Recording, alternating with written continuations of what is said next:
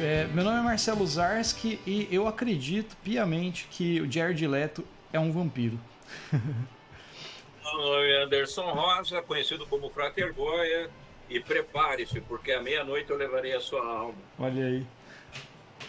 E eu sou o Lorde A, rei dos vampiros da dinastia Sarrasca, e alguém para qual a escuridão é apenas horizonte e o único limite é ir até onde podemos entender, irmos até onde podemos alcançar e percebemos que ainda assim há muito mais que jamais poderemos conceber. E eu queria saber de vocês, isso liberta ou aprisiona? Olha aí, já me deu um medo, cara. Esse questionamento. Mas é isso aí, galera. Hoje a gente tá aqui com o Lorde. É, eu vou falar só Lorde, porque eu tenho medo de errar os outros nomes. Depois você fala certinho mais pra gente sobre isso, tá? chama só de Lorde A. Lorde A, é isso aí. Com o Lorde A. E, pô, o cara é um vampiro. e a gente vai entender melhor sobre isso, né? Sobre o, o, que, o que é ser um vampiro. Tem o teu livro também, né? Que você pode falar dele também pra gente. E um pouquinho mais sobre o que está acontecendo, né? Sobre essa ideia de, de é, mistérios vampíricos que a gente tem. Falando também um pouquinho, aproveitando o hype aí do filme Morbius, que vai estar. Tá, tá, já foi lançado, né? Muito provavelmente, quando você estiver ouvindo esse podcast. Isso tudo depois da nossa vinheta.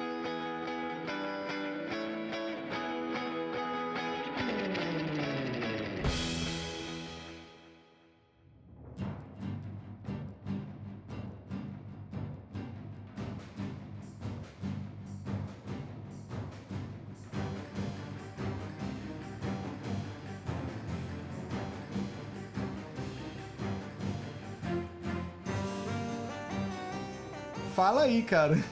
Tô super curioso. É, eu, eu acho que você devia, primeiro de tudo, começar explicando como que é, é, é o, o, que é esse lado, o que é ser vampiro, né? Porque o, nosso ouvinte, ele é um ouvinte de cultura geral, é, mas muita gente ainda tem aquela visão dos filmes de Hollywood, de romance, né? E qual é do vampirismo? Explica um pouquinho pra gente, Lorde Uhum. Olha, eu penso que eu não pretendo estragar a visão das pessoas daquele vampiro de Hollywood, principalmente se essa visão for um Drácula do Francis Ford Coppola, né? o filme ficou conhecido como Drácula de Bram Stoker, ou ainda o belíssimo Entrevista com o Vampiro, dirigido pelo Neil Jordan. Eu penso que são bons exemplares de vampiros hollywoodianos que a gente deveria cultivar nas, no imaginário das pessoas. E até, meus nobres amigos, confesso que, quem sabe a gente falando mais desses novos clássicos do cinema vampiresco, a gente não consiga deletar, apagar, varrer para debaixo do tapete aquela infame franquia chamada Crepúsculo. Mas a bem da verdade é que há quase cinco décadas existe uma comunidade vampírica internacional com base no hemisfério norte, em países como os Estados Unidos, México, Canadá, principalmente também na Europa, e na Inglaterra, Alemanha, França e mais alguns outros lugares. E essa comunidade é formada por pessoas, assim como eu, e talvez como alguns que possam estarem escutando a gente, né? Afinal de contas, eles estão por aí e nos, e nos sentimos muito afins e expressamos uma natureza que no imaginário, na cultura pop, é muito similar à do vampiro. Porém, nada temos a ver com espíritos obsessores, parasitas de energia ou bebedores de sangue praticantes de blood sports. A gente encontra no vampiro uma espécie de figura de poder, um espírito caçador, um intento, quem sabe, que pulsa em algumas pessoas mais do que em outras e as leva sempre para o horizonte e quando a gente pensa em leva ao horizonte, eu levo vocês a um imaginário, a algo que provavelmente vem desde o Neolítico, né? Desde o tempo ali, né, que o pessoal fala das cavernas, mas as cavernas serviam apenas para rituais religiosos ou ainda de traços xamânicos. E é algo que é algo que impulsionava alguns humanos e não tanto outros a irem ver o que tinha depois daquele rio que ninguém mais cruzava o que tinha depois daquela floresta, o que tinha naquele vale, E aquelas montanhas, quando elas ainda nem eram chamadas de montanhas, haviam alguns, sempre em menor quanti menores quantidades, que se jogavam no desconhecido, que seguiam rumo ao horizonte, que mergulhavam na escuridão para nunca mais retornarem. Mas os mais bem-sucedidos, os mais aptos, não retornavam, mas alcançavam novos lugares, novas paradas. E passavam a se tornarem lendas para os que ficaram para trás, de alguém que partiu para a escuridão e desapareceu, e às vezes, às vezes retornava. Às vezes retornava como ele mesmo, ou não seriam aqueles olhos prateados em meio à escuridão, quando os nossos ancestrais ali no Neolítico acendiam suas fogueiras e ficavam em roda ali se aquecendo e olhando temerários. Seria que alguns, será que alguns daqueles olhos prateados em meio à escuridão, em meio à floresta, não eram aqueles que tinham desaparecido que voltavam às vezes para protegê-los? E quando eles deitavam e sonhavam e pensavam, pensavam, mas não pensavam porque nem ainda havia sido inventada a palavra pensamento, mas quando eles deitavam e sonhavam com aqueles que já haviam morrido ou haviam partido para a imensidão, trazendo recados, trazendo informações, ou ainda quando sonhavam com pessoas que eles nunca viram, contando coisas que eles nunca souberam. Pois é, meus nobres amigos, minhas nobres amigas, queridíssimo Marcelo, Frater Goya. Pois é, os vampiros são essas pessoas que estavam, estão e estarão por aí. Estarão por aí. E existe uma comunidade há quase cinco décadas onde nos reunimos e há cerca de duas décadas nós temos essa comunidade bem enraizada, próspera e bem desenvolvida aqui no Brasil e na América do Sul, graças ao trabalho que eu conduzo através de uma plataforma digital chamada Rede Vampírica, carinhosamente chamada de Rede Vamp, onde realizamos eventos, festas, baladas para alguns e também outros eventos como saraus, como apresentações de performances e danças para um público mais fechado, e também outros grupos mais discretos de estudos e apreciação de algo que é chamado há quase cinco décadas de espiritualidade ou mística vampírica, ou como eu escrevo nos meus livros, cosmovisão vampírica. Então, esses são os vampiros da vida real, meus nobres amigos. E deixa eu aproveitar, dentro daquilo que você comentou tão belamente aí no começo, mas eu fiquei muito com a sensação, Lordia, de que os vampiros, então, na visão que você está passando, são aqueles que é, ousaram desbravar, apesar do próprio medo, da própria insegurança, né, se arriscaram aquelas paragens que ninguém ia, por medo, por insegurança, por querer ficar no quadradinho de sempre. Né? Então, são as pessoas que, é, como você bem disse, foram além, mas foram pessoas que arriscaram tudo. Então, é, esse não ter medo de arriscar é, é parte dessa cultura.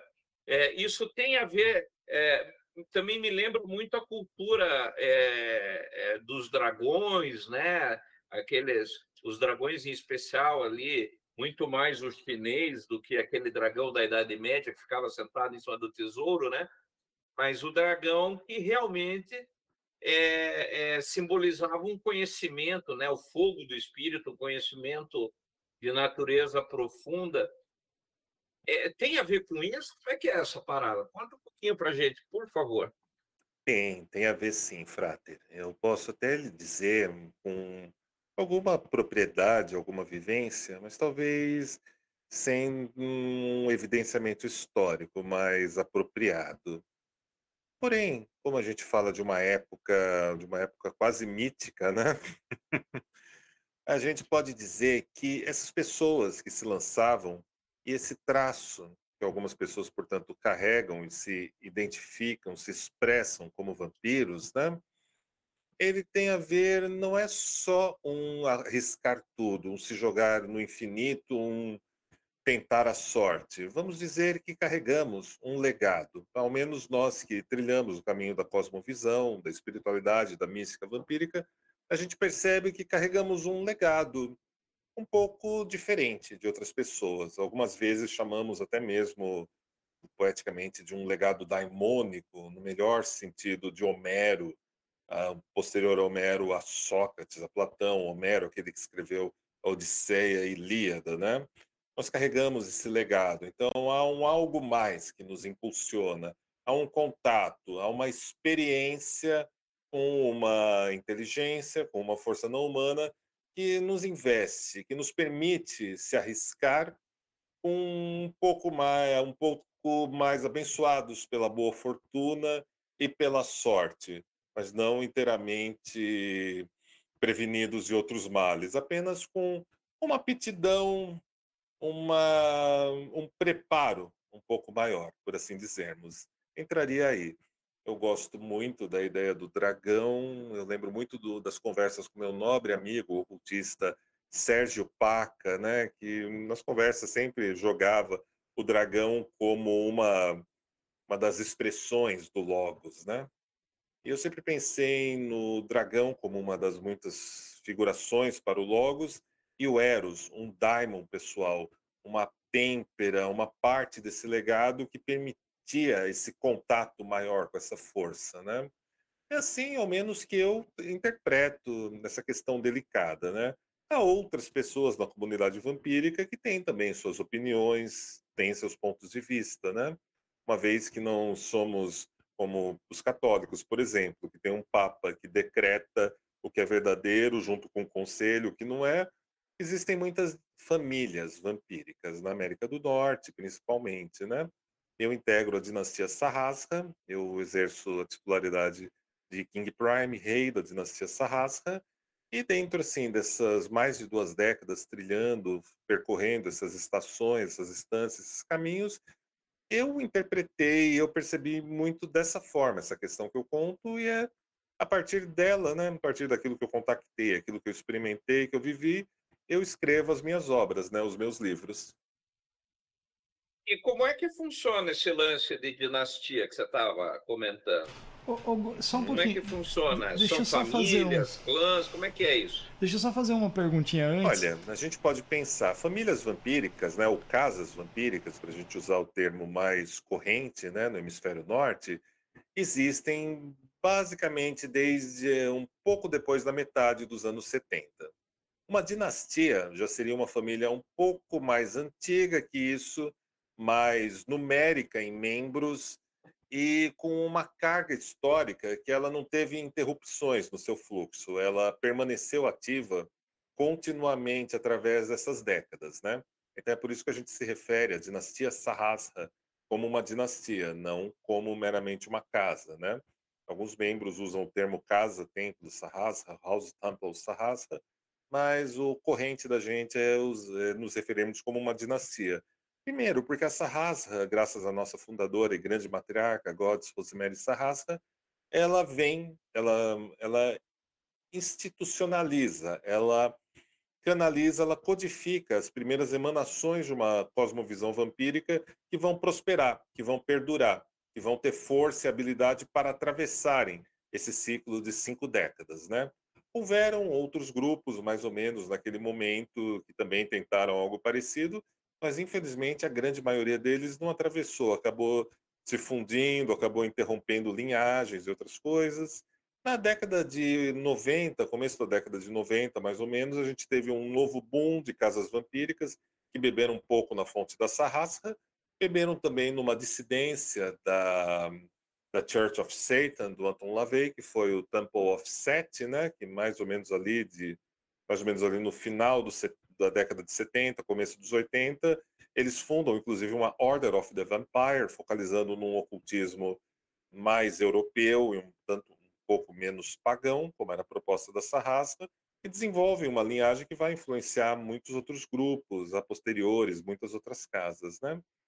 Então essas seriam as bases da espiritualidade, da mística vampírica, como elas se manifestam na contemporaneidade, né? Desde a mais ou menos metade da década de 70 para Sahasra, final de 70 para 80 com a, com a Order of Vampire, do Temple of Set, e a partir da década de 90 vão surgindo outras casas, variações de alguns integrantes que viram essa primeira fase e daqueles que vão beber na fonte do que a gente chama da grande febre vampiresca do final do século XX, né? que foram os lançamentos de Drácula, de Bram Stoker, Entrevista com o Vampiro, do Neil Jordan, que trazia o Brad Pitt, o Tom Cruise, o, o Antônio Bandeiras, o Christian Slater e a Kristen Dunst nos papéis principais. É uma época que você vai ter também o, em seguida o boom do RPG, né, Vampire the Masquerade, que vai beber nas fontes do Drácula de Bram Stoker, nas fontes da Anne Rice, e muitas vezes vai tentar pegar o que eles viam da comunidade vampírica, dos encontros da comunidade vampírica, da história das casas, e tentam assim, fazer uma leitura de orelhada, né, inserirem no lore daquele universo ficcional, que é bastante bem desenvolvido e bastante bem estruturado, que teve uma grande importância ali nos anos 90, né, para os jogadores, né, do RPG, dos live actions, dos LARP. Tem uma história, também a gente diria que seria até uma, uma outra vertente, né, dos, dos vampiros acontecendo. E é dessa é, maneira, eu... meu amigo, que tudo vai se organizando, começa a se estruturar entre os anos 70 e mais ou menos até a metade da é, década de 90. Eu, eu cheguei a jogar muito Vampire live action, nossa, direto. A gente fazia é. lá em Curitiba, o Curitiba by Night, de fechar locais e tal, ia todo mundo devidamente paramentado, de acordo com as suas classes e tudo mais. Não, era muito legal, cara. E, e, e foram anos, não foi assim, ah, foi ali, a gente fez seis meses. Não é, foram anos assim que, que o pessoal fez. E, mas aí assim, você tocou num tema que eu achei bem legal, que é essa coisa assim, que havia um, um, um, movimento underground, né, vampírico. É, eu acho que essas coisas sempre são movimentos undergrounds, né? Nunca vai para o grande é, mainstream, né? E acho que, mas em, em contrapartida, o vampirismo em si, seja ele ficcional né, ou não, ele, ele trabalha com o fantasioso da mente comum, né? Então, assim, e aí você vê, como você falou, essa questão da, dos filmes que surgiram ali no final dos anos 90. A pergunta é, é os filmes já foram feitos como uma forma de divulgação do pensamento vampírico ou por alguém que queria, que, que, como você disse, viu aquilo de orelhado e falou: ah, isso dava um filme. Né? Como é que é, é essa? É, é, existe isso? Existe esse paralelo ou não existe?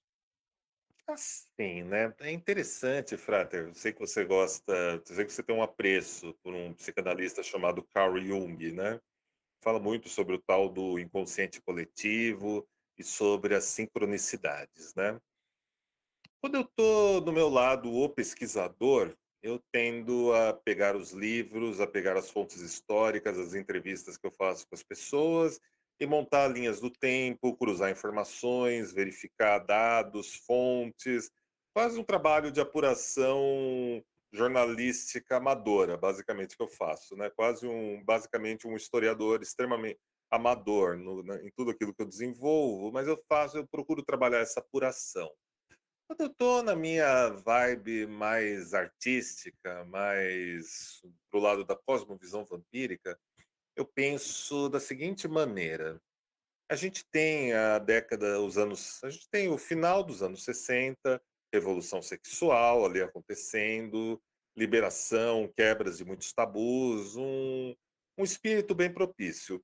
No meio do, vamos dizer, ocultismo e ocultismo e derivados, você tem, por exemplo, o pessoal lá na Inglaterra e nos Estados Unidos, alguns grupos parando de usarem o termo Wicca ou bruxaria e se, passando a se apresentarem como uma bruxaria tradicional, por exemplo.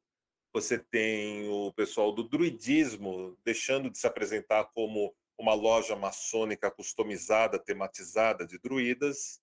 Você tem os nativos norte-americanos mostrando mais o seu xamanismo, como eles praticavam o xamanismo.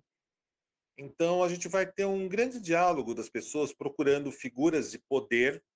Né? Jung chamaria de arquétipos, mas eu tenho algumas diferenças com a teoria dos arquétipos do Jung, respeito, aprecio. Seria uma coisa mais totêmica, então.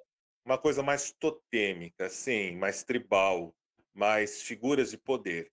E acontece que lá na, no estado de Washington, nos Estados Unidos, ali da costa leste, da costa oeste, né, um dos estados mais chuvosos, você tem uma fazenda onde muitas pessoas já estavam se reunindo há algum tempo e experimentando sonhos, visões, inspirações, e que eles se encontram e começam a celebrarem, a ritualizarem essa figura de poder do vampiro, e a magia começa a fluir, começa a acontecer ali. É onde a gente vai ter a fundação da dinastia Sahasra acontecendo ali naquele momento. Inicialmente eles tiveram um outro nome e depois veio o nome Sahasra adiante, né? Mas é ali que acontece a partir desse contato, dessa força, dessa espiritualidade. Espiritualidade, espiritualidade é um termo muito técnico. Esse contato com essa força, com essa figura de poder. Vamos deixar assim, que eu acho que assim fica mais digno, fica mais claro, fica mais transparente o que a gente está falando. É interessante, né, que mais ou menos na mesma época você tem Whitley Strieber escrevendo o livro que vai se tornar o, algum tempo depois vai se tornar o filme Fome de Viver, que conta a história de uma vampira ancestral, que talvez não fosse, não era nem humana e nem da Terra, embora se parecesse com uma humana, que vive David a eternidade. Bowie, né? Papel, nos papéis, né? No papel Exato, principal, não é? A Catherine Deneuve que interpretou ela no filme. David Bowie era o par romântico dela. Catherine Deneuve maravilhosa de vampira em Fome de Viver, né? Mas voltando à metade dos anos 70, você vai ter esse livro do Whitley Strieber que vai ficar você, as pessoas vão conhecer por conta do filme Fome de Viver, e você vai ter uma moça, uma jovem lá de New Orleans, que está lidando com o processo de luto extremamente pesado e por conta da filha, da morte dela, por conta da morte da sua filha de seis anos. Essa moça vai acabar sendo conhecida como Annie Rice e ela vai escrever um livro chamado Entrevista com o Vampiro. Nas rádios norte-americanas, tinha aquelas histórias de teoria da conspiração circulando, de gangues de motoqueiros, de vampiros que assolavam lugares ermos e outras coisas bizarras também que circulavam. Porém, é interessante que, mais ou menos no período que está acontecendo os ritos da, da fundação da Sarrasca, está saindo o livro do Whitley Strieber, está saindo Entrevista com o Vampiro, da Anne Rice. O Entrevista com o Vampiro, da Anne Rice, mais do que do Whitley Strieber, ela oferece um personagem vampírico com densidade, com, com a riqueza de personagens, a riqueza filosófica de personagens que você encontraria em obras do Platão, por exemplo, como o Banquete de Platão. Ela traz essa densidade, ela traz uma carga que a gente nunca tinha experimentado algo tão denso, tão contemporâneo e de tantas camadas de interpretação para o vampiro. Então, tudo meio que acontece mais ou menos na mesma época, Frater. A gente pode interpretar isso historicamente por conta de uma influência do final dos anos 60, o período ali da, dos anos 70 até mais ou menos a metade dele, que era uma época de liberdade, uma época de experimentação. Timothy Leary nas faculdades, Robert. Anton Wilson, o psiquiatra Christopher Hyatt, a gente pode trazer todos eles. A gente pode pensar no Carlos Castaneda, publicando seus livros, trazendo suas visões do Nagual. Você tem muita coisa acontecendo ali naquele momento. E a gente tem até uma erudita, né, que é a Camille Paglia, que eu também gosto muito dos livros dela, né, que ela fala como aquilo que aconteceu tanto nas universidades como acontece na cultura da segunda metade dos anos 60, da década de 60, até mais ou menos próximo dos anos 80, era um padrão cultural que a gente nunca mais vai ter esse encontro, essa encruzilhada de esse estoque de informações que foi compartilhado sobre êxtase, sobre liberdade, sobre explorar novos territórios, novas novas maneiras de ver, a gente dificilmente vai ter algo tão parecido quanto o que aconteceu ali naquele momento. Então eu gosto de pensar, eu gosto de especular, eu gosto de divagar, Frater e Marcelo, eu gosto de, de especular que, olha, um dragão circulava por aí, uma força, não apenas uma, mas muitas forças circulavam por aí naquele momento. E quando essas forças circulam e compartilham um pouco do sangue, um pouco da sua baraca, da sua força, coisas incríveis acontecem no mundo. E eu gosto de pensar dessa maneira. Mas aqui é, é, muito mais o artista, o poeta falando do que o historiador e pesquisador independente.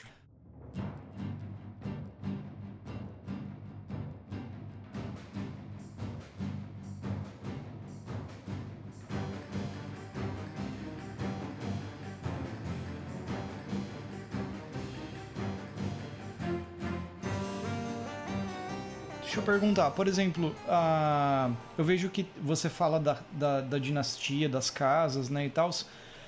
Todo esse, vamos dizer assim, é, alfabeto, no caso, das palavras, dos termos, assim, existe, é, é específico de uma língua vamos dizer assim, que nem o Senhor dos Anéis, por exemplo, que o cara foi lá e criou, né?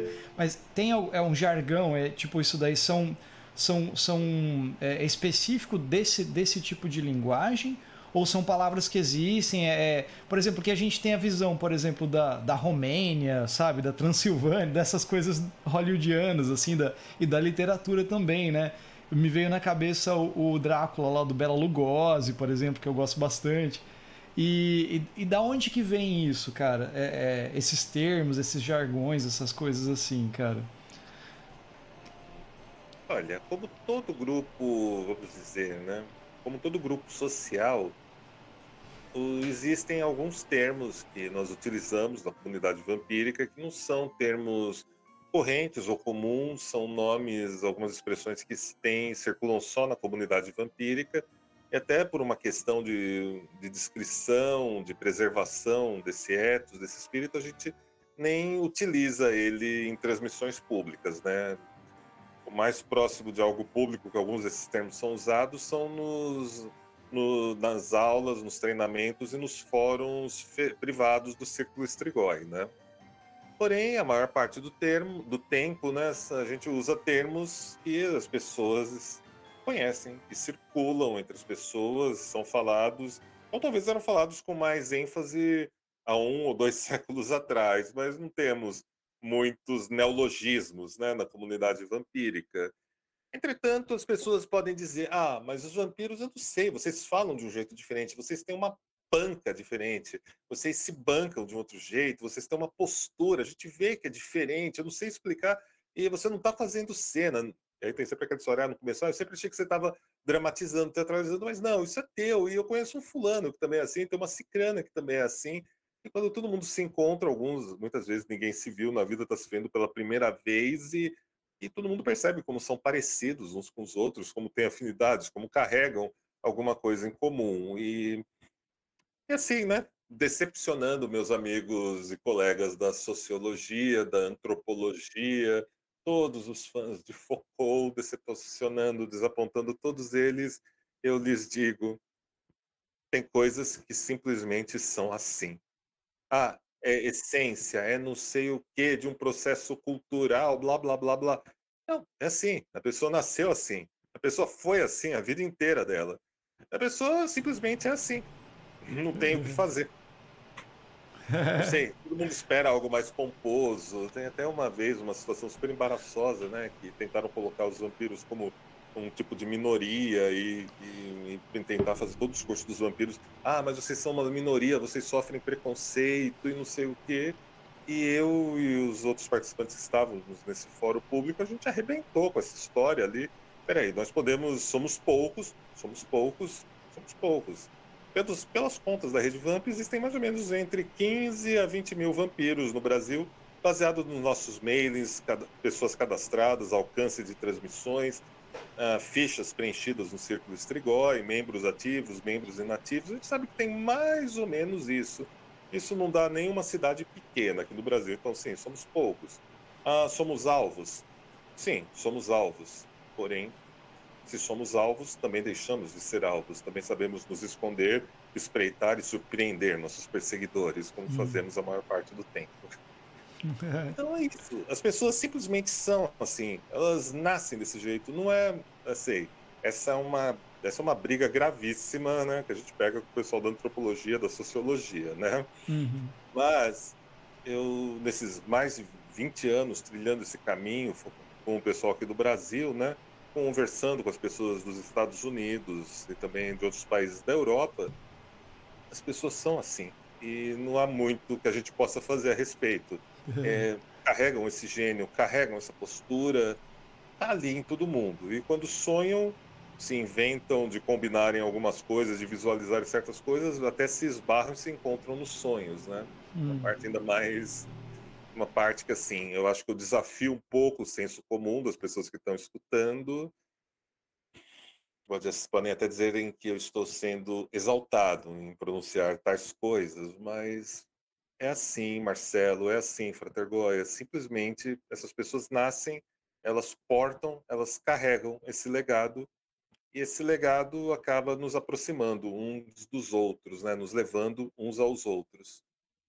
É, é, é, curioso, assim, porque eu sempre percebo, né, a gente se conhece aí há mais de 10 anos, e talvez de outras paragens ainda, quando morávamos no Hálito do Dragão, mas eu percebo, assim, quando a, a, quando a gente se encontra e quando a, encontro com meus encontros com vampiros, né?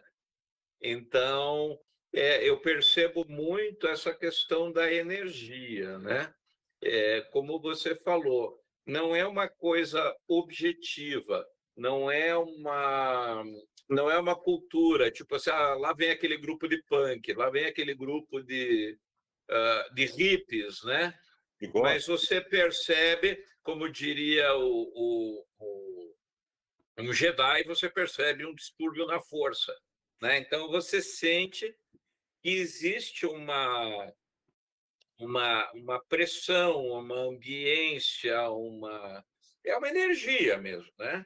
É, que é muito mais uma coisa física, não é apenas alguém fazendo cosplay, né? não é alguém bancando, até coloquei aqui no bate-papo, não é colocando, bancando o gótico, né?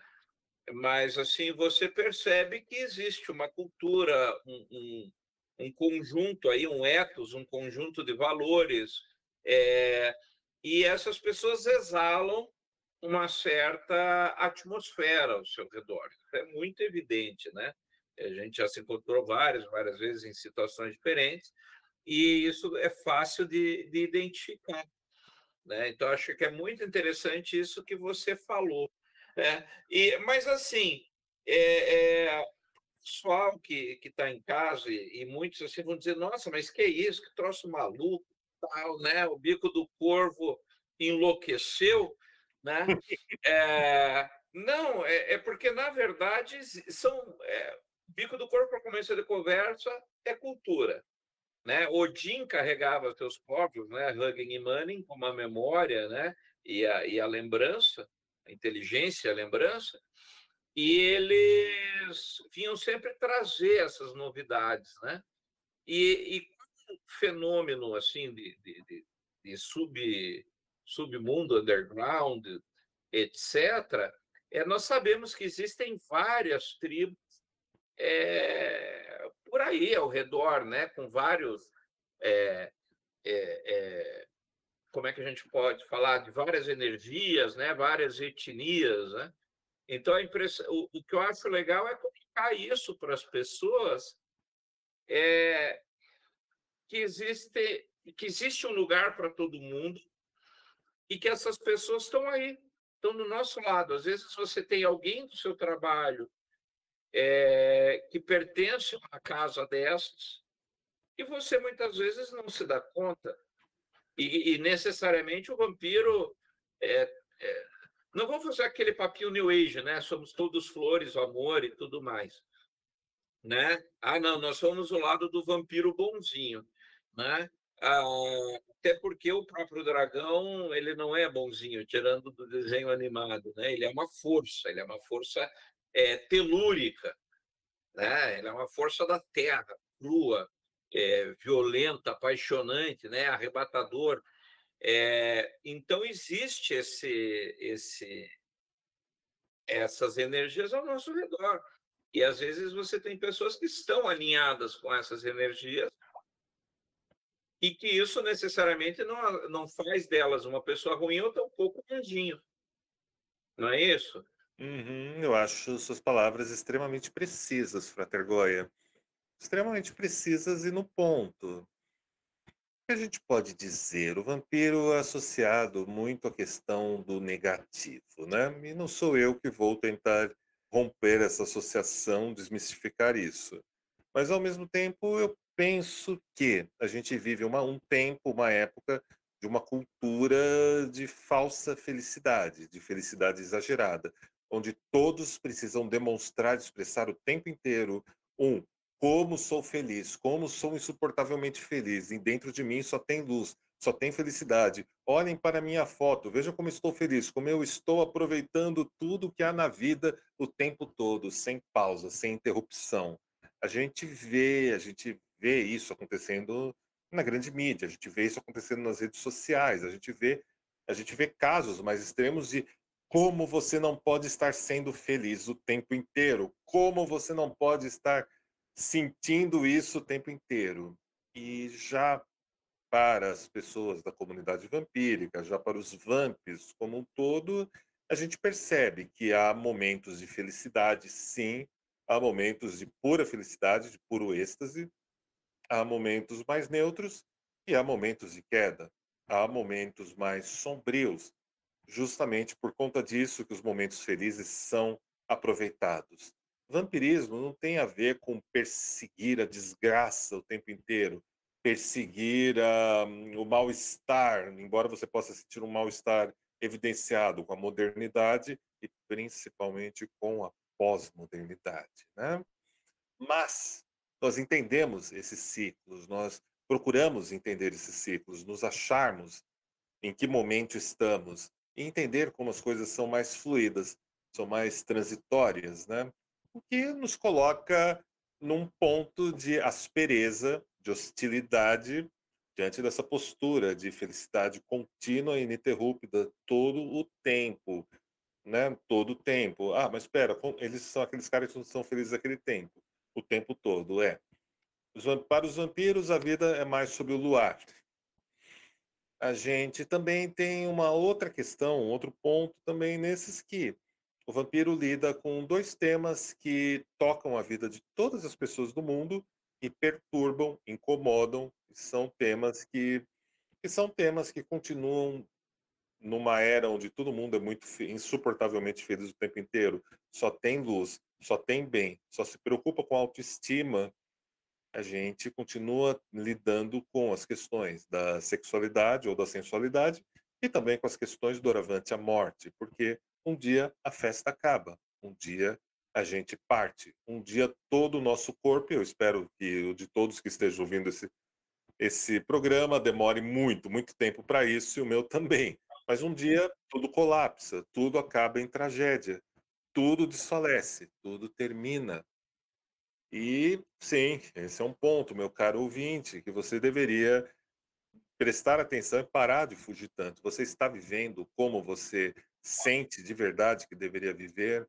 Você está ali só em banho-maria, sendo simpático, sendo agradável, mas sentindo um vazio tenebroso e uma ansiedade ainda mais desgraçada, onde sempre tem alguém que te parece insuportavelmente melhor, insuportavelmente terrível conviver com aquela pessoa, e que você sente que queria ter autoestima daquela pessoa, cuidado, cuidado, cuidado. Nós vampiros chamamos esse estado de ressentimento com os outros de parasitismo. E essa é uma parte da nossa comunidade, uma parte da nossa mística, da nossa espiritualidade, Frater Goy e Marcelo, que as pessoas não entendem muito bem para a gente o verdadeiro roubo de energia, o verdadeiro azedamento de energia. Eu não vou falar magia negra, porque magia não tem cor, ou magia tem todas as cores que ela quiser ter.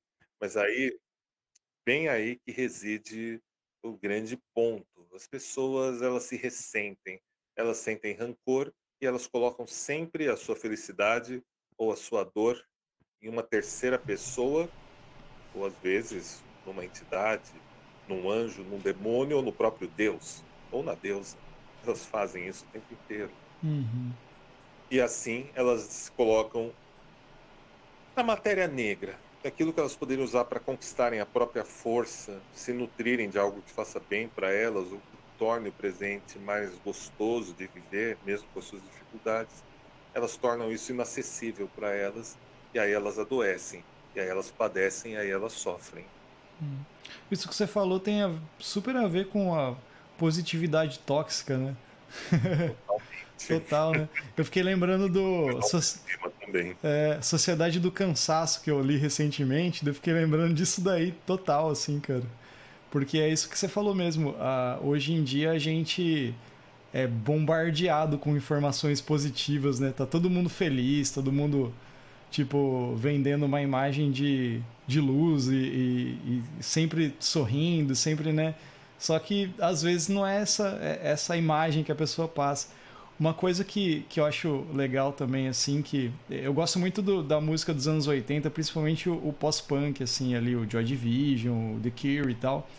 É, e, e, ali você vê que são músicas que, que têm uma, uma ideia feliz, mas no fundo a, elas estão falando de, de, de coisas, não tristezas, mas é de tristezas, vamos pensar assim, mas de coisas reais, né, vamos dizer assim. Falando, por, por exemplo, Boys Don't Cry, né, coisas assim, sabe? É, é, é bem isso. O, o, o, a visão assim do vampiresca da, da, vamos dizer assim da, dessa vivência tem um pouco disso, Lorde, assim? Tem, tem essa essa questão também que você está colocando aí? Tem a ver com isso? De você enxergar esse esse assim que você é finito, que você você abraçar a sombra que nem o Goy colocou ali no chat, né? Assim, tipo, você abraça a sua sombra, né? Assim, você sabe que que você não é feliz o tempo todo, tipo isso? Uhum, tem, tem a ver sim, é um, é um tema, sim, eu penso que é um tema para as pessoas, né, que nessa época mínima alcançam o tal de ser adulto, né, eu penso que esse é o grande é o grande começo, né? A gente vive numa era que as pessoas tentam, muitas pessoas tentam serem adolescentes eternos, né? E quando as pessoas tentam serem os adolescentes eternos, a gente tem muitos danos, né? Você tem uma pessoa que não amadurece, basicamente. E você tem uma pessoa que não amadurece ali. E a gente lida com esse adulting, né? A gente até brinca que é o vampiring, né? Que é envelhecer, como já dizia o Nelson Rodrigues, né? O conselho aos jovens, envelheçam. Sim, você tem que é melhor abraçar essa profundidade é melhor abraçar e ver que você a sua ansiedade está totalmente ligado com a sua falta de limites e achar que você alcança a tudo, a todos tem poder de mudar tudo, todos pode achar a cura do Covid, conseguir a paz entre a Rússia e a Ucrânia e ainda levar de brinde a paz no Oriente Médio. A pessoa quer tudo, mas na prática não consegue alcançar nada, não consegue desenvolver nada. E a gente vive isso, a gente assiste isso no turbilhão da linha do tempo das redes sociais o tempo inteiro. A gente sente essa ansiedade nas pessoas. Tem pessoas que pagam uma fortuna para aprenderem a fazer um cafuné na cabeça de outras, jurando que vai curar a pessoa de todos os problemas psíquicos, traumas de infância e que vai reescrever a linha do tempo da pessoa fazendo um cafuné. E temos pessoas dando rios de dinheiro para coisas assim. A gente tem pessoas gastando verdadeiras fortunas com coisas fortuitas, com pequenas distrações, com pequenos escapismos. E elas não encaram, você chama de sombra, né? Citou Jung, gosto bastante. Eu chamo de escuridão, eu chamo de matéria negra, eu chamo de dialogar com a deusa negra. Alguns dos nossos chamam de dialogar com a morte. Né?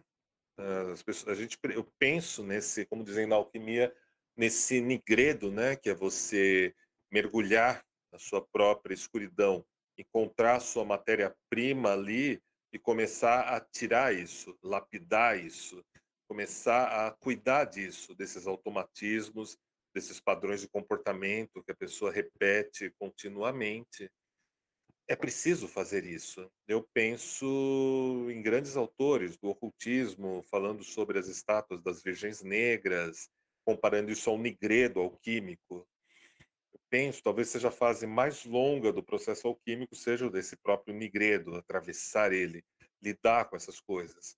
Não vou dizer lidar com os próprios demônios, mas lidar com os traumas, com as marcas, lidar com essas necessidades, com essas pulsões como diria o Freud na tradução de raiz do alemão para o português, né? Não são instintos, são pulsões. São pulsões, são, é, pulsões são aquilo que movimentam uma serpente, que movimentam uma cobra, né? Que movimentam, quem sabe, um dragão? Então, você falou uma coisa muito interessante aí sobre essas questões da mortalidade, e a gente está acabando de sair aí de dois anos de, de pandemia, né? em que muitas pessoas perderam é, é, seus entes queridos, alguns deram graças a Deus de perder outras pessoas, mas é, ao mesmo tempo eu vejo assim dentro dessa coisa que a gente está falando da positividade tóxica, né? Ah, isso tem que acabar, isso vai acabar e vai ser tudo lindo, nós vamos dançar com guirlandas de flores na cabeça.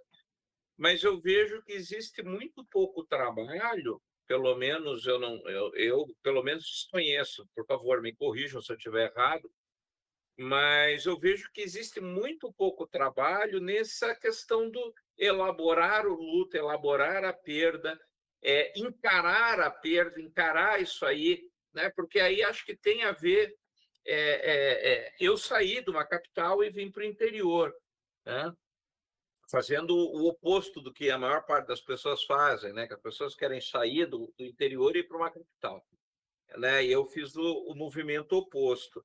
E, e, justamente assim, sabe? Você enfrenta o desconhecido. Então, cara, o que tem lá, né? E acho que as pessoas agora, no momento da pandemia e pós-pandemia, ainda estão pensando muito pouco sobre o que isso significa para a própria vida.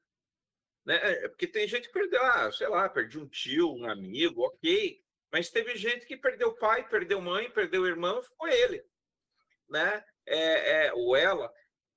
E como que essa pessoa, é, ela teria que lidar? Eu acho que isso tem a ver com o lado do vampirismo, é, né, da cosmovisão vampírica, de lidar com essa transformação, não vou dizer perda, mas essa transformação que não volta mais. Nada mais vai ser como antes. Então não adianta você dizer, não, agora a gente tirando a máscara vai ser tudo igual. Não vai. Tem pessoas que a realidade simplesmente virou de ponta cabeça e fim. Né? Então, eu acho que dentro disso, do abraçar aí a, os aspectos quitonianos da mente, tem como você está lidando com essa transformação.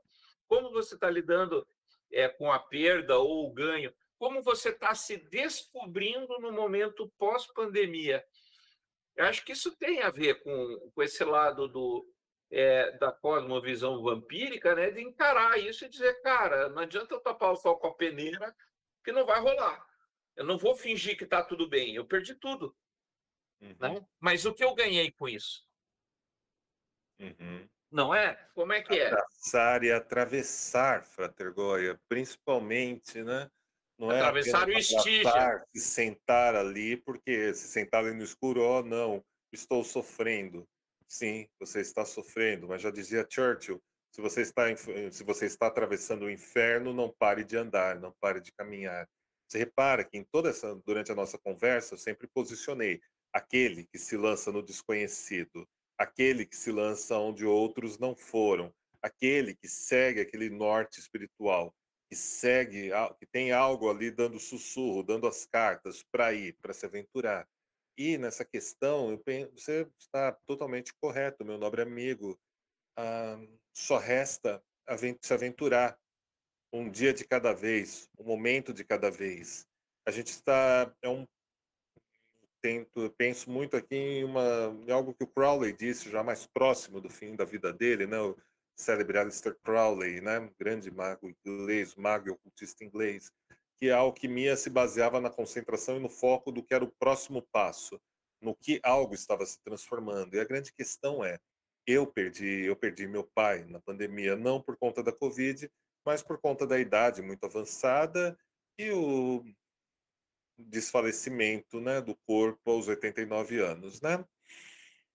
Foi uma experiência, foi uma experiência muito forte. Ele morreu, do, eu estava do lado dele no momento da partida e a gente sempre foi bastante próximos um do outro na parte criativa. Ele foi jornalista, um grande escritor, designer de móveis que ele fazia para ele, pegava uma caixa de papelão e transformava num barco e se passava impermeabilizante virava um veleiro e aquilo navegava de verdade, se você jogava na água. um cara assim fora de série. Aprendi muita coisa com ele e eu me percebi conforme conforme teve a passagem, tudo mais, eu tive que mergulhar. Eu mergulhei também no meu vale de escuridão, né, no meu declive para passar por tudo isso. E eu percebi quando chegou uma notícia de um filme que eu tinha gravado antes da pandemia, junto com a Chendra, do Marcos de Brito, chamado Almas que Dançam no Escuro. Ele soube da gravação, ele ficou super empolgado para assistir, queria muito ver como ia ser esse filme. E, e algum tempo depois que ele já tinha partido, chegou a notícia com a data de estreia do filme, a primeira participação dele nos festivais. E o meu primeiro ato automático foi pegar meu celular às 9h40 da noite e discar para o celular da minha mãe, que sabia que eles iam estar no quarto naquela hora, para contar para ele que já tinha data. Quando eu me segurei antes de apertar o botão de ligar, não, espera, o que, que eu estou fazendo? Não, uh, tantas, uh, três semanas e meia atrás, aconteceu tal, tal coisa, ele faleceu. E assim, e eu experimento cada dia da minha vida, quando eu construo alguma coisa, por exemplo, recentemente eu construí uma soft light para o meu home studio, para deixar meu programa, minhas lives mais legais, da iluminação, usando um monte de coisa que eu aprendi com ele, que eu via ele fazendo e tudo mais. E eu terminei o negócio e me bateu uma puta de uma revolta, uma puta de uma tristeza de eu tinha tirado as fotos e para mostrar para quem, né, que eu tinha conseguido fazer, que tinha ficado legal e que funcionava. E assim, né, isso se dá quando eu vejo que eu escrevo, eu vejo, tenho dois livros, né, que vão sair esse ano pelo selo do redvamp.com, um é o Codex Estri... são três livros, na verdade, o Codex Estrigói volume 6 e o volume 7, né? E assim, eu já travei algumas vezes na conclusão dessa, dessas duas obras, porque ele era o meu revisor, de, era meu revisor do coração. As editoras sempre me forneceram revisores, mas quem lia meu texto, quem fazia a prima leitura do meu texto era ele. Era ele que rabiscava minhas folhas impressas e me dava as dicas. Era ele que com quem eu conversava sobre o que eu tinha escrito e agora eu tenho as experiências desses diálogos comigo, quando eu respiro fundo, quando eu tento me conectar, acessar elas, puxar elas para cá, né? Reviver, tirar alguma lição, ver o que eu fiz, ter alguma comparação, e eu experimento isso. Então essa vem sendo, vem sendo a minha trilha, né? Em agosto eu tenho a Carmila, Noite de Gala Sombria, na Mansão Rasbaia, e de todos os mais de 600 eventos já produzidos pela Rede Vamp, esse era o evento que era Menina dos Olhos, que meu pai adorava ir, mesmo com seus 87 anos, quando ele foi no primeiro lá na mansão Rasbaia. Ele foi a festa que ele mais gostou de ir. Ele adorou, ele, minha mãe. E, cara, esse ano eu sei em agosto, em 13 de agosto de 2022, a gente vai ter o, a cerimônia da entrada do rei e da rainha dos vampiros, minha e da Chendra. A gente vai descer a escadaria da mansão. Eu vou bater o olho, vou ver o arco da porta que ele sempre ficava ali. E eu vou ter minha mãe ali e ele vai estar no meu coração, na minha memória ali naquele momento. E ao mesmo tempo as pessoas indagam, mas Lorde A, você fala dessas coisas, você fala dessa experiência né, de perda, porque sim, é um luto, é uma experiência de perda, é, mas você também é um espiritualista, você tem suas visões, você tem os sonhos lúcidos, tem seus ritos, tem as coisas que você faz e tudo mais. E isso você não tem uma certeza sobre uma vida após a morte, um negócio que te faz. Cara, eu tenho o que eu estou sentindo aqui agora, nesse momento. Eu tenho o que eu estou atravessando. Eu tenho as lições que eu tiro do que eu aprendi com ele, as lições que eu tiro daquilo que eu aprendi com ele, da companhia dele nessa vida. Ele foi um pai extraordinário. E essas memórias, essas lembranças, esses sentimentos bons que vêm, às vezes também algum sentimento de alguma experiência mais áspera, mais negativa também. Então, esse é o processo. Eu não tenho fantasias de, ah, porque eu acredito em algo diferente que vai. Olha, não faz diferença, tem um norte para onde precisa ir, precisa chegar. Há um norte para caminhar, para ir. É melhor então pegar tudo aquilo que você carrega junto, que faz algum bem, que te transforma, que te dá algum impulso, e continuar caminhando em direção a isso. talvez a espiritualidade mística, né? Eu prefiro até mais o termo mística do que espiritualidade nesse ponto. Seja isso, meus nobres amigos, Uhum. seja exatamente isso. É aquilo que te põe de pé para caminhar mais um pouco enquanto você atravessa o seu próprio inferno. E não pretendo ao dizer inferno, não pretendo fazer alguma conexão com algo católico ou crístico, ou ainda descer para os ínferos pagãos e tudo mais, que inclusive adoro. Mas é o meu nigredo nessa questão. Eu tenho que atravessar isso, eu tenho que tirar lições, eu tenho que purificar isso até um momento que, quem sabe, um pouco depois esse nigredo passará e virá os tempos de um albedo, né? Tempos mais claros, mais purificado, mas ainda assim, é mas ainda assim, vocês gostam de vinho? Goia? Com certeza. Tem um tipo de vinho frisante feito com aquelas uvas verdes deliciosas que são tiradas as cascas deles, né? São tiradas as cascas das uvas para elas serem pisadas, né? Pelas meninas lá, como diz o ritual, né? E fazerem o vinho. E o tom de frisante daquele vinho vem exatamente dessa casca que foi retirada. A casca não está mais lá, mas tem um resíduo, tem alguma coisa que fica na forma da uva é como se aquela se ela ainda estivesse mesmo sem estar. É como se ela fosse um sabor fantasma. Uhum. E que me faz pensar muito nessa questão do clareamento depois de passar pela fase sombria, pela fase escura, né? E você atravessa, porém, esse fantasma, essa tenebris em lux, permanece ali no processo, meus amigos. Uhum. E mesmo Boa. assim, você continua seguindo com aquilo, né? Tudo ele é uma experiência interessante, interessante para quem está trilhando. É, eu diria que na realidade assim é você na é, eu, eu, né, eu sou gosto desse lado da espiritualidade, do misticismo, né? E acho que isso tem a ver que você está falando justamente com a, a questão não é, é o sofrer o luto, o que vem depois não é autoiludir, ao contrário, é você aceitar a sua realidade e lidar com ela. Essa é a questão. Né? É como você lida com ela. Eu costumo dizer que o mago não é o cara que né, a bala não atinge, não se molha na chuva. Não, chover chove para todo mundo. A diferença para essas pessoas é que elas se secam mais rápido. Enquanto as pessoas ficam ali, tudo encolhido, tremendo de frio, molhado, igual um pintinho na chuva, né, essas pessoas que têm essa visão mais ampla, choveu, cara, e daí choveu, pronto, vamos para outra Uhum. né? Vamos, vamos transformar isso no que isso me acrescenta. Né? E se não acrescenta, deixa para trás e aquilo que acrescenta você carrega com você. É simples assim. Perfeitas palavras, nobre. Eu- exatamente isso. É, e eu digo mais: apreciar essa transformação, esse próximo passo. Uhum. mais cruel que pareça o que eu estou dizendo aqui para algumas pessoas que possam estar nos escutando.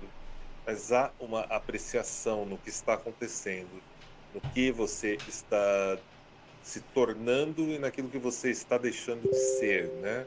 Que de alguma maneira continua ali naquele sabor fantasma que a gente falou desse vinho, né? Uhum. É verdade.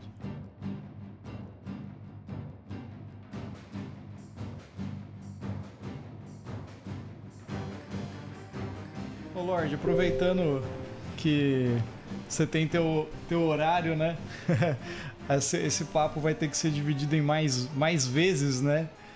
É, pra gente ir encaminhando para um final, cara.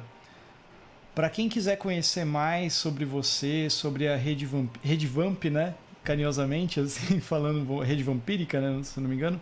Como que a gente te encontra? É, pelo site, tá nas redes sociais? Faz o teu jabá aí de como Bom. te encontrar. Opa, olha, se vocês estão nos escutando sentiram-se desafiados ou ainda tocados pelas minhas palavras, nós temos um portal, uma plataforma chamada redevamp.com ou também redevampírica.com, onde vocês podem encontrarem mais repertório, mais marcadores sobre o que é a comunidade vampírica, tanto na sua vertente de fashionismo quanto na sua vertente de espiritualidade e de mística. Lá vocês vão encontrar um podcast chamado voxvampirica.com, que está no ar desde 2006, apresentado por mim. Lá vocês vão encontrar bem mais de 300 vídeos do nosso canal do YouTube, mais de 900 artigos já publicados pela gente, os nossos colaboradores, de, que tocam de forma objetiva e também subjetiva a questão do vampiro, seja na produção cultural, seja na espiritualidade, na mística ou na comunidade. E todos os dias, de segunda a sexta-feira, eu apresento um programa chamado Acesso Redvamp na twitch.tv Redvamp, onde vocês podem conversarem comigo, curtirem boa música underground. Temos um repertório de som bem legal, temos alguns dias que priorizamos os clássicos, temos outros que trabalhamos só com bandas surgidas nos últimos cinco anos e é bem legal. Nossa. bem bacana. E a gente tem também alguns eventos. Um deles é a Carmila Noite de Gala Sombria, no sábado 13 de agosto de 2022. É uma festa que acontece numa mansão com mais de 160 anos de história, com temática persa, Frater Goya. Olha aí. Temática persa, lindíssima, lindíssima, com vitrais maravilhosos. E lá é a nossa festa anual. A Carmila, que ficou parada né, por conta da pandemia nos anos de 2020, 2021, né? Retorna agora e tem um jantar maravilhoso, apresentações lindíssimas, que é o grande cartão de visitas para quem gosta, para quem gostaria de experimentar uma noite vampírica. E eu tenho certeza que algumas pessoas que estão nos escutando, hum. com certeza vão se sentirem completamente em casa quando adentrarem o jardim da mansão Rasbaia. Legal. Cláudia, e, e é em que cidade isso? É aqui em São Paulo, capital. Mas legal. É, Tem base de atividades de evento é aqui em São Paulo, capital. A gente tinha alguns planos para a cidade de Petrópolis que estão nesse momento estão em descanso, né, por conta da calamidade que a cidade foi atingida pelas chuvas nesse ano. Nós fizemos um festival eletrônico, né, para ajudar as entidades, as organizações que estão arrecadando fundos, estão cuidando da população de lá, né? Mas por hora nossos eventos estão centralizados aqui na cidade de São Paulo, capital. Legal. Bom, muito prazer conhecer. Eu, eu não te conhecia, já fiquei curioso pra caramba e achei muito legal a conversa. Espero que você volte mais vezes aqui. Já fica o convite aí pra gente bater mais papo aí. Acho que essa, esse primeiro papo para uma introdução assim deu para esclarecer muita coisa, assim, cara. Eu fiquei bem curioso, realmente, assim. Achei bem interessante. Eu não, não conhecia nada disso. Quando o Goya falou, fiquei pensando, caraca, que diferente, né? O que, que vai rolar, né? Eu fiquei imaginando que você ia aparecer de uma fumaça, assim. Ou eu olhar para trás o cara tá aqui atrás. Assim. Tô brincando. Brincadeiras à parte. Mas assim, fiquei bem, bem contente. assim Já fica o convite aí de novo para o nosso bico no corvo aqui. Volte mais vezes para falar sobre, sobre isso. E Vai ser um grande prazer estar aqui novamente com vocês. Se eu não me engano, o filme Morbius da Marvel, né, pelos estúdios da Sony, deve estar entrando em cartaz ou estreou há pouco tempo, quando essa edição que foi for ao ar. Sim. E a gente pode falar muito do Morbius e do universo de vampiros da Marvel, que é um universo bastante rico. E ao contrário do que as pessoas pensam, os vampiros estão muito bem integrados no universo da Marvel. E eu quero muito ver como vai ser essa chegada do Morbius e a posterior chegada do, da nova versão do Blade, o Caçador de Vampiros. Sim, sim. Pá, já, já fica o convite para esse, esse programa. do Morris. agenda eu volto com muito prazer. É, você vai ser o convidado de honra para falar sobre o filme. É, certeza. Né? É, e assim, só avisando para o nosso ouvinte, que, que, o pessoal já sabe que o Marcelo é o maior corta-tesão é, do programa, porque quando a conversa engrena, ele, ele corta a gente. Mas a gente sabe que você tem um horário, que você tem aí outros afazeres. Então o papinho está mais curto hoje por conta disso, não porque a gente não gostou do convidado. Ao contrário, pela gente você ficou aqui algumas vidas comentando. Com certeza. Né? Mas não dá, nem tudo é do jeito que a gente quer. Uhum. Né? Já passamos do horário, na verdade, rainha, né? Eu devo dizer, eu devo lhes dizer, eu sou casado com a rainha dos vampiros e ela está com fome, eu preciso caçar o jantar para ela. Boa. É isso aí. Precisa mesmo. oferecer o pescoço para ela. Não, não, preciso achar, preciso caçar o jantar. Achar um pescoço. Tá certo. Cara, muito prazer. E é isso aí. Vamos encerrando por aqui. E um abraço a todos. E é isso aí.